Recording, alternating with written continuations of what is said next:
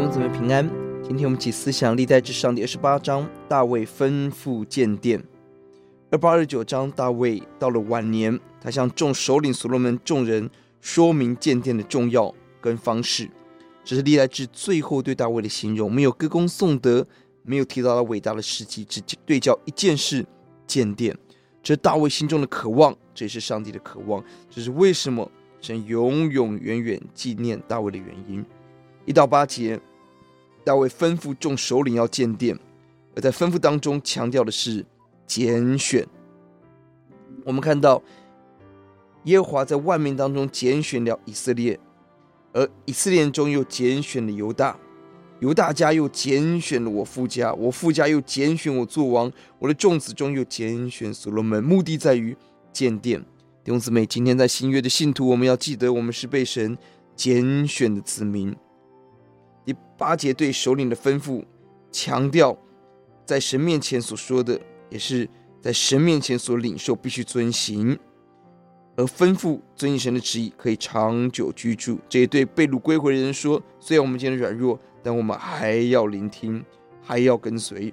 九到二十一节对所罗门的鼓励，分成四个部分：九到十对神认识神、侍奉神、寻求神、建造圣殿；第二部分十一到十九对事情。圣殿当中的硬体、软体的规划，十一到十二节是硬体，十三节是软体，祭司利未人，十四节到十八是器皿，二十节是对自己，所罗门要刚强，不要怕，因为神同在。二十一节对人，祭司利未人，灵巧的众首领的帮助，完整的教导所罗门如何预备建造圣殿。弟兄姊妹，今天我们要服侍神，呼求主让我们对神。有正确的认识，对事情清楚的看见，对自己要刚强，对人有清楚的合一。其中很美，九到第十节讲到对上帝敬畏的态度，决定了以下所有的事情。很可惜，所罗门没有抓住。十一到十九节，大卫说明整个圣殿的硬体、软体怎么建造。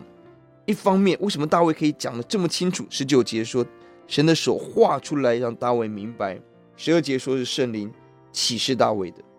二方面，我们相信从大卫的角度来看，他很积极的寻求神，这个蓝图在他心中一定反复思想了许久，不断的默想，神不断的启示。弟兄姊妹，今天我们渴望我们人生每一步被神引导启示，蒙神喜悦吗？就让我们思想养成默想的习惯，而默想内容很重要，不是我们的前途、金钱的前途、家庭成功不？主啊，让我默想我如何加入神的殿，荣耀神的家。我们祷告，祝你恩待我们，让我们人最重要是建造神的殿，让我满心渴望，求你指示，奉主的名，阿门。